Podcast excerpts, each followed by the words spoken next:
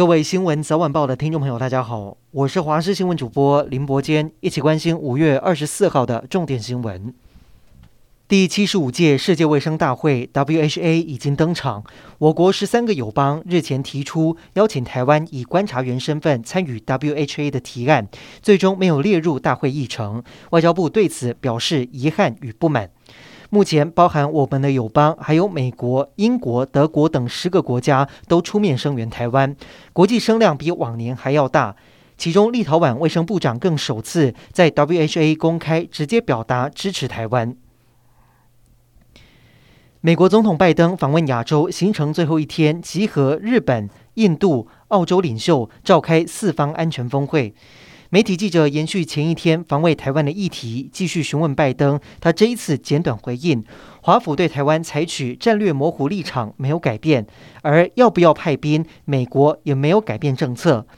自从去年十月以来，拜登两次表示美国有意愿保卫台湾，后续效应正在发酵当中。继台北市副市长黄珊珊以及台北市长柯文哲之后，副市长蔡炳坤也传出快筛阳性。蔡炳坤表示，他在上午起床后发现喉咙不舒服，自行快筛呈现阳性反应，立即改以居家办公，目前正在等待 PCR 检测结果。今天本土确诊新增八万两千三百六十三例，跟昨天的六万多例相比，增加了百分之二十四。尤其台中和高雄新增案例都超过台北市，本土个案新增速度没有暴冲。但是有医师认为，五月底单日确诊可能达到十六万例。指挥官陈时中强调，他的预估会低一些，但是成长是有一定的趋势。而今天中重症也暴增了两百五十一例，有四十九个人死亡，包括一名十岁的男童，因为脑炎合并呼吸衰竭宣告不治。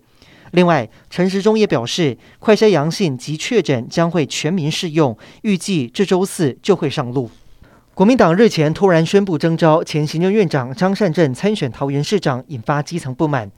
桃园市议会议长邱义胜在神隐多天之后，今天首次现身。不过，双方团队似乎在沟通上出了问题。今天一早增加拜会行程之后，却因为议长邱义胜仍然在主持议会而无法抽身，所以临时取消拜会行程，让张善镇的整合之旅首战吃了闭门羹。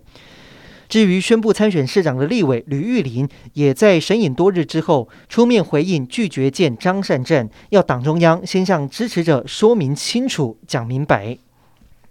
长荣集团经营权之争持续延烧，大哥张国华在巴拿马长荣国际担任永久董事长职位，引来弟弟们的不满。在五月十号，弟弟召开股东会，推选二哥张国明为永久董事长。双方一来一往，今天弟弟的律师召开记者会，强调股东会都是合法有据，也搬出章程直指大哥得位不正。